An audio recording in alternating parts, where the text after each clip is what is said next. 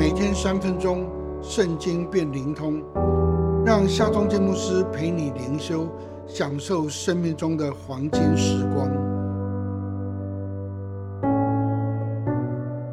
耶利米书三十章十八到十九节，耶和华如此说：我必使雅各被掳去的帐篷归回，也必顾惜他的住处。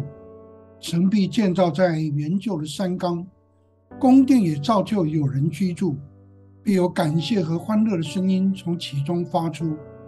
我要使他们增多，不致减少；使他们尊荣，不致卑微。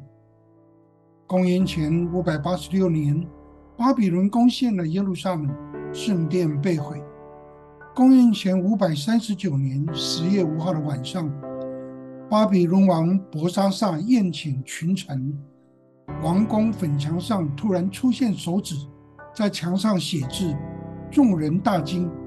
但你受招来解释文字，说是上帝数算你国家的年日已经尽了，国将归于波斯人。当夜，大利乌歼灭了巴比伦，建立了波斯王朝。大利乌王，他的名字又叫古列，他掌权。随即颁布圣旨，准许犹太人归回耶路撒冷，在原来圣殿的地基上重建圣殿。这第二座圣殿以主前五百一十六年完成，距离第一圣殿被毁正好七十年。上帝的话语何等现实可靠！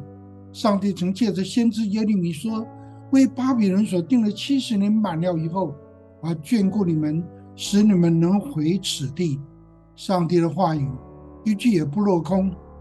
上帝的话不只是金句，而是应许。这应许直到今天仍然有效。从属灵的角度来看，这些年间，你曾经失落了什么吗？你错过了什么吗？你有什么是被掳去的吗？你徒劳白费了什么吗？美善的上帝愿意使你增多，不致减少。使你得尊荣，不自卑微；使你发出感谢和欢乐的声音，没有叹息哭泣。你愿意回转归向上帝吗？你愿意支取这应许，重新再起吗？让我们来祷告：信实慈爱的上帝啊，我要回转投靠你，求你施恩保守我。我愿意支取你信实的应许，求你赏赐福气。奉靠耶稣基督的名祷告，阿门。